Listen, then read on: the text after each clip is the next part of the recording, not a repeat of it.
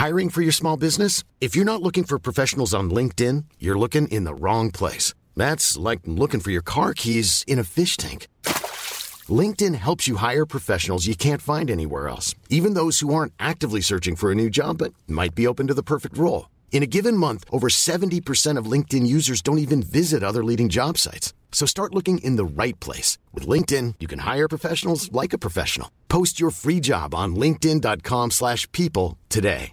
Jewelry isn't a gift you give just once. It's a way to remind your loved one of a beautiful moment every time they see it. Blue Nile can help you find the gift that says how you feel and says it beautifully with expert guidance and a wide assortment of jewelry of the highest quality at the best price. Go to BlueNile.com and experience the convenience of shopping Blue Nile, the original online jeweler since 1999. That's BlueNile.com to find the perfect jewelry gift for any occasion. BlueNile.com.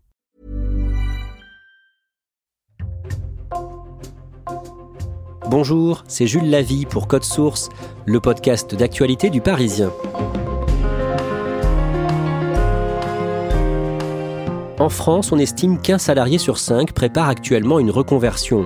Le mardi 17 janvier, le supplément Économie du Parisien a publié six témoignages d'hommes et de femmes qui ont changé récemment de métier. Chez Code Source, nous avons eu envie d'entendre l'un de ces témoins, Aurélie Vanier, une habitante de Dijon, ex-commerciale dans le secteur de la santé. Elle a démissionné pour créer une entreprise. Elle raconte son parcours et ce qui l'a décidé à changer de vie aujourd'hui dans Code Source, au micro d'Ambre Rosala.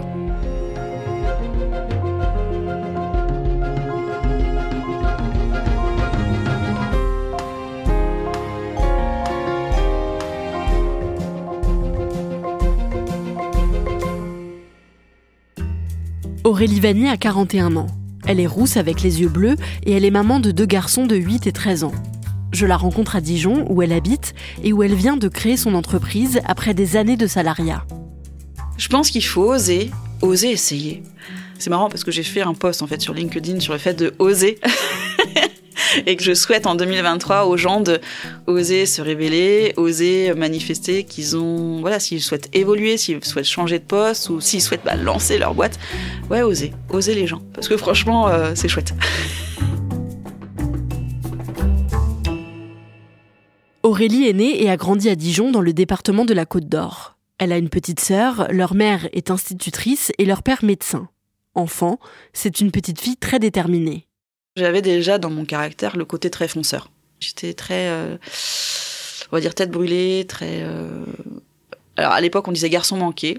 C'est une façon de décrire, mais ça traduisait un peu ce côté euh, fonceur, touche à tout, et fallait que ça bouge, quoi, fallait que ça pulse. Après le lycée, une fois son bac en poche, elle commence des études de médecine à Dijon, mais elle rate sa première année, alors elle se lance dans un master nutrition santé. Elle s'installe à Paris juste après ses études et travaille d'abord en tant que commerciale pour l'industrie pharmaceutique. Elle a un premier petit garçon avec son mari et ils reviennent à Dijon en 2013. Aurélie trouve un nouveau travail en tant que commerciale et vend plusieurs produits aux cliniques et aux hôpitaux pour traiter les différents types de plaies des patients. Et euh, je travaillais aussi avec un produit qui m'a beaucoup plu pour euh, les patients qui font des radiothérapies. Très souvent, malheureusement, la radiothérapie brûle euh, la, zone qui est traitée. Donc pour les patients, c'est vraiment très problématique. Ils en souffrent beaucoup. Et ma société avait développé un pansement qui soulageait ça. Et il y avait tellement de choses à faire pour les soulager, et ça c'est ce qui me plaisait beaucoup en fait, de pouvoir apporter du confort, du mieux-être euh, aux personnes bah, qui sont dans des situations, voilà, les parcours de soins sont parfois assez euh, compliqués. Et en fait, c'est un milieu qui m'a passionnée. Aurélie et son mari ont un deuxième petit garçon, puis ils décident de se séparer et d'avoir la garde alternée de leurs enfants. En 2019, Aurélie change de travail. Elle commercialise désormais des machines d'analyse de sang auprès de laboratoires ou d'hôpitaux. C'est quelque chose qui m'a éloignée du contact avec les patients. J'étais vraiment dans une chouette boîte. Euh, j'avais vraiment une chouette équipe. Mon manager, ça se passait très bien, mais j'avais ce manque, euh, voilà, de, de, de, de sens, on va dire. C'est vrai qu'il y a des fois, je me disais, ben, en fait, je pense que je pourrais euh, bosser chez Darty Boulanger, euh, vendre des machines à laver. Je vendais, voilà, des automates avec de la connexion et du SAV. Alors certes, hein, il y avait un impact d'analyse, c'est pas si basique non plus, on va pas réduire, mais euh, moi j'avais l'impression d'avoir perdu un petit peu de sens par rapport à ça. j'avais aussi cette envie d'indépendance, de liberté. À l'approche de son 40e anniversaire, Aurélie commence à réfléchir à se reconvertir. Puis elle apprend que son père est atteint d'un cancer. Moi, mon papa a eu un cancer, donc j'ai vu aussi toute la difficulté bah, de subir l'annonce, de subir les traitements, de subir euh, les espoirs et puis bah, les rechutes, et puis bah, les marques que ça laisse. Mon papa a eu plusieurs traitements, dont une chimio qui effectivement lui a fait perdre ses poils, lui a fait perdre ses cheveux. Lui, il n'avait pas forcément la possibilité de s'arrêter de travailler, c'était pas non plus un souhait, mais il ne souhaitait pas se montrer sans cheveux. Donc euh, il a eu la volonté d'avoir une perruque. La perruque était relativement bien faite, mais il a fallu qu'il se rase sa moustache parce qu'elle devenait très clairsemée. Moi, j'ai toujours connu avec la moustache, donc euh, ouais, j'ai eu euh, ça m'a sensibilisé forcément à l'image et la sensation de renvoyer une image dégradée ou affaiblie qui peut ne pas forcément être très bien vécue pour les patients quoi. Un jour, pendant l'été 2021, alors qu'elle a toujours dans un coin de sa tête l'envie de changer de métier, Aurélie se rend à un mariage auquel elle est invitée. J'étais arrivée apprêtée pour un mariage, coiffée, maquillée, euh, et je vois cette femme qui me regarde et qui me dit "Vous êtes vraiment très jolie." Et avant, j'étais comme vous, moi aussi, j'étais coquette, et là, je le suis plus. Euh. Au début, j'ai pas cherché à comprendre pourquoi, mais j'ai vu qu'elle regardait mes mains. Je dis "Bah écoutez, regardez sur la table, il y a un vernis à ongles. Si la couleur vous plaît, je vous le fais quoi. Donc euh, donc je suis retrouvée à vernir cette personne, je sentais bien qu'elle tremblait et à un moment donné, je sens qu'elle renifle comme si elle pleurait puis je la regarde, je dis ben elle me dit non mais je suis gênée parce qu'en fait vous voyez, je tremble et ça doit vous gêner. Bah, je dis bah écoutez, voilà, moi je bloque votre main, je, on déborde pas, si il y a que ça pour vous rassurer, ça va bien. Et c'est là où elle m'explique en fait tout son parcours. Cette personne, en fait, souffrait de Parkinson. Et de fil en aiguille, je me retrouve à la maquiller, à la coiffer. Je pense qu'elle s'est vraiment sentie bien parce que ça a été une personne transformée qui est devenue très souriante, très ouverte, à discuter avec les personnes qui étaient déjà présentes. Et tout au long du mariage, ayant compris qu'elle avait du mal à se déplacer, voilà, je lui apportais les différents plats qui étaient le buffet. Et de voir en fait cette personne que j'ai trouvée très fermée quand moi je suis arrivée sur le lieu et de la voir profiter après de l'événement de la soirée, de se sentir bien, je me suis dit, mais c'est ça en fait que je veux faire. Aurélie réfléchit de manière plus active au métier qu'elle pourrait faire pour aider les patients à aller mieux après une maladie. Elle se rappelle qu'elle a déjà entendu parler de dermopigmentation réparatrice et elle creuse un peu plus. C'est une technique de tatouage qui permet de cacher des cicatrices, de recréer en trompe-l'œil une aréole, la zone colorée autour du mamelon, chez une femme qui s'est fait retirer un sein après un cancer, ou encore de créer l'illusion de poils sur des sourcils clairsemés après une chimiothérapie. Encore hésitante à l'idée de changer de vie, Aurélie en parle à une amie. Et elle m'a dit, mais alors la meuf, euh, fonce en fait. Elle me dit, c'est comme tout. Il euh, y a des formations, bah tu te formes tu vas voir si ça te plaît, si ça te convient. Et euh, elle me dit, avant de savoir conduire, bah t'as appris, t'as passé ton permis, et puis voilà quoi. Donc elle me dit, bah c'est comme tout, ça s'apprend. Et je me suis dit, bah ok, ça paraît tellement simple comme ça, pourquoi n'y ai-je pas pensé avant? Donc je suis, voilà, c'est le moment. Aurélie n'en parle pas à son employeur, mais elle se lance dans une formation qu'elle paye de sa poche. Elle suit des cours de dermopigmentation pendant tous ses RTT et ses congés payés. Avec son activité de commerciale, Aurélie gagne environ 5000 euros bruts par mois. Mais elle sait qu'en changeant de voie et en se lançant à son compte, elle perdra au moins 30% de ses revenus.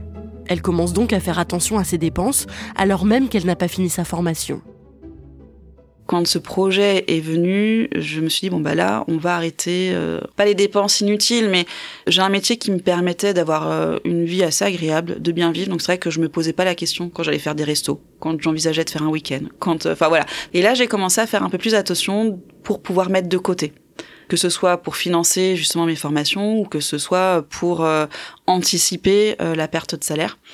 Donc oui, les vacances et les week-ends, j'ai un peu limité, tout en essayant quand même de, garder des petits plaisirs euh, avec mes enfants. Mais par exemple, moi, voilà, j'aime beaucoup les vacances euh, à la montagne l'hiver. Bon, bah, on n'est pas parti. Dès que j'ai eu ce projet-là, j'ai aussi changé vraiment beaucoup de choses dans ma façon de consommer. Que ce soit dans mes habits, que ce soit dans mon alimentation. C'est vrai qu'avant, j'allais très facilement faire mes courses au supermarché. Et puis euh, bah là, au moins, euh, finalement, c'est tout bête, hein, mais il y a un petit marché euh, dans mon village. Donc je vais au marché, je vais au boucher. J'anticipe plus mes menus pour éviter le gaspillage. donc voilà, tout ça mis bout à bout, ça m'a permis de faire certaines économies. On s'adapte. Elle est aussi obligée de confier plus souvent ses enfants à son ex-mari parce que sa formation tombe parfois à des moments où elle est censée avoir leur garde. Aurélie parle de son projet à ses proches et ils finissent tous par comprendre. Je me revois annoncer à ma maman, euh, bah maman, je veux démissionner de mon CDI, euh, un boulot stable, bien payé, tout ça. Et tu veux faire quoi? Oh, Bah du tatouage. bon, c'est mais finalement, bah, voilà, je, quand j'ai expliqué aussi le sens que je voulais mettre dans, ce métier-là et tout ça, euh, elle a essayé de me proposer d'autres alternatives en me disant, bah le métier, lorsque tu travaillais dans le traitement de plaies, ça t'a beaucoup plu pourquoi pas, pas retourner Je me suis dit, bah, moi, j'ai fait le tour du commercial, en fait. J'ai bossé dans le marketing, été commercial, j'ai aussi été manager euh, d'une équipe de commerciaux. Bon, là, j'avais besoin de travailler pour moi. Et oui, toutes les personnes autour de moi ont vraiment été très accompagnantes, très aidantes, très positives. D'être entourée de personnes euh, qui croient en moi, qui croient en mon projet et qui souhaitent m'aider, c'est vraiment très aidant, quoi. C'est, euh, c'est cool. Plutôt que de démissionner de son poste actuel, Aurélie préférerait faire une rupture conventionnelle, ce qui lui permettrait de toucher le chômage le temps qu'elle lance son activité. Mais la rupture conventionnelle implique que le salarié et l'employeur soient d'accord pour mettre fin au contrat. Une fois sa formation terminée, Aurélie se décide donc à en parler à son patron. Quand j'en ai parlé à mon employeur, mon projet, c'était de demander en fait une rupture conventionnelle qui m'a été refusée. Je pense que mon employeur n'a pas du tout vu venir ce projet-là. C'était aussi une volonté de ma part, on va dire, d'agir comme ça. Et à ce moment-là, j'étais performante dans mon travail. J'étais très performante. Donc, je pense que mon employeur a dû se dire, ah bah non, mais là, Aurélie, elle, elle réalise une très bonne année, c'est un très bon élément. Et là, mon employeur était pas trop d'accord pour que je parte. Donc, sur le coup, ça, voilà, ça m'a peiné. Ça a été un coup dur parce que euh, sur le coup, euh, ça faisait à ce moment-là euh, quelques mois que je, je, en sous-marin en puisant dans mes réserves, dans mes temps personnels et tout ça. Donc je me suis dit, ouais, si on pouvait m'aider là-dessus, j'aimerais bien quand même. En cherchant une solution, Aurélie découvre le dispositif démissionnaire qui permet de toucher le chômage après une démission sous certaines conditions. Pour y avoir droit, Aurélie doit justifier d'une activité salariale continue pendant les cinq dernières années, ce qui est son cas, et surtout déposer un dossier pour montrer le sérieux et la viabilité de son futur projet. Aurélie utilise alors ses soirées après le travail et quasiment tout son temps libre pour rédiger ce dossier. Pour moi, c'était même plus une question de est-ce que je le fais ou pas? C'est je veux faire ça, donc maintenant comment je le fais?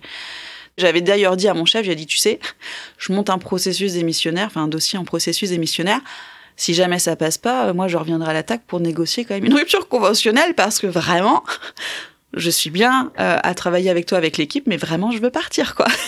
Donc ça a plutôt été stressant pour ça. C'est une période de stress parce que sachant qu'on m'a refusé la rupture conventionnelle, je me suis dit punaise, si jamais mon dossier ne passe pas, comment, enfin comment je fais quoi? Aurélie dépose son dossier à la fin du mois de juillet 2022. Il doit passer devant une commission qui acceptera ou non d'accorder le chômage à Aurélie le temps qu'elle lance son activité. Le lendemain de la commission, Aurélie est chez elle, à Dijon, pour consulter les résultats sur Internet. On est en plein été, il faisait assez bon. J'étais avec mon café sur la terrasse et j'actualise et là je vois que voilà, c'est validé. Oh Fouf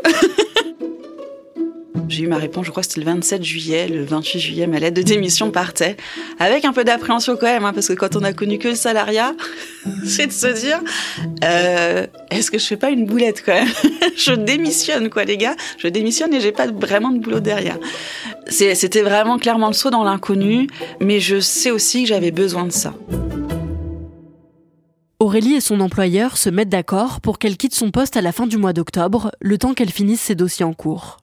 Le premier matin où j'ai démissionné, en plus, c'était, euh, enfin, je n'avais pas mes enfants avec moi. Je me suis retrouvée à me réveiller, à me dire mais qu'est-ce que je vais faire aujourd'hui en fait? Parce que là, euh, ma société est pas créée, j'ai rien comme outil de communication, j'ai rien. Enfin, j'avais une vie rythmée avant. Bon bah quand j'ai mes enfants, c'est rythmé pour emmener le petit à l'école, euh, m'occuper le grand, les devoirs, les machins. Mais le reste de la journée, je fais quoi concrètement quoi? Et puis après, eh ben voilà, euh, ça se remet en route, on retrouve en fait euh, une sorte de, de, de dynamique, mais de me dire que peut-être que ça peut ne pas marcher, on se le dit tous les jours. Aurélie trouve un local pour ouvrir son cabinet et elle crée officiellement sa société, Ava Dermopigmentation, le 14 novembre 2022. Elle reçoit peu après sa première cliente, une femme qui vient pour une pigmentation des sourcils après une chimiothérapie. Quand elle se lève et qu'elle regarde dans le miroir le résultat, de, voir le sourire se dessiner, euh, ça fait plaisir. C'est, vraiment gratifiant. Et je me suis dit, ouais, c'est chouette de faire ça.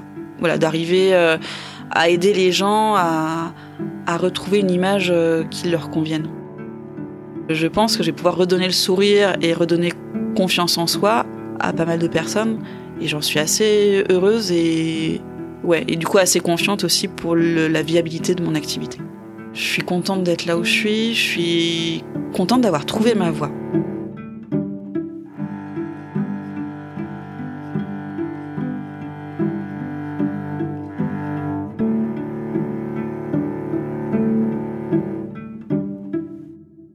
Aurélie a changé de vie il y a deux mois maintenant. Comment ça se passe pour l'instant? Alors, c'est encore le tout début, mais elle a déjà eu quelques clients et surtout, elle continue d'aller démarcher des professionnels de santé pour euh, se faire connaître et pour qu'ils puissent parler à leurs patients de ce que fait Aurélie, de son activité de tatouage médical.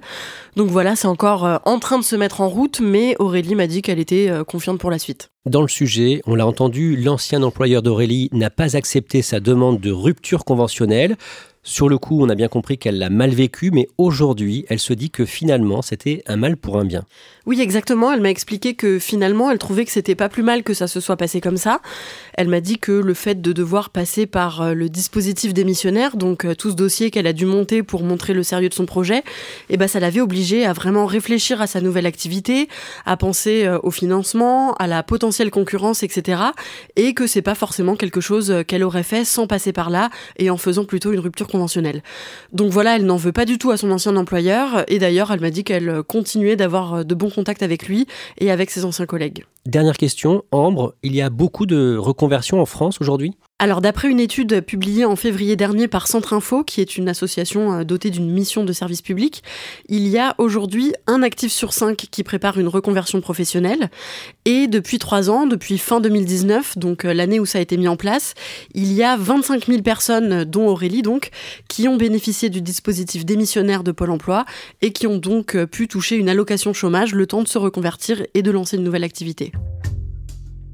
Merci Ambre Rosala et merci à Virginie de Kérotem pour son aide. Code Source est le podcast quotidien d'actualité du Parisien. N'oubliez pas de vous abonner pour ne rater aucun épisode. Vous pouvez nous écrire code source at leparisien.fr. Cet épisode de Code Source a été produit par Thibault Lambert et Clara Garnier-Amouroux. Réalisation Julien Moncouquiole. Le Parisien vous propose un deuxième podcast depuis décembre, Crime Story, podcast hebdomadaire de faits divers. Chaque samedi, Claudia Prolongeau vous une grande affaire criminelle avec l'expertise de Damien Delsoni, le chef du service police-justice du Parisien. Crime Story est disponible sur toutes les plateformes audio.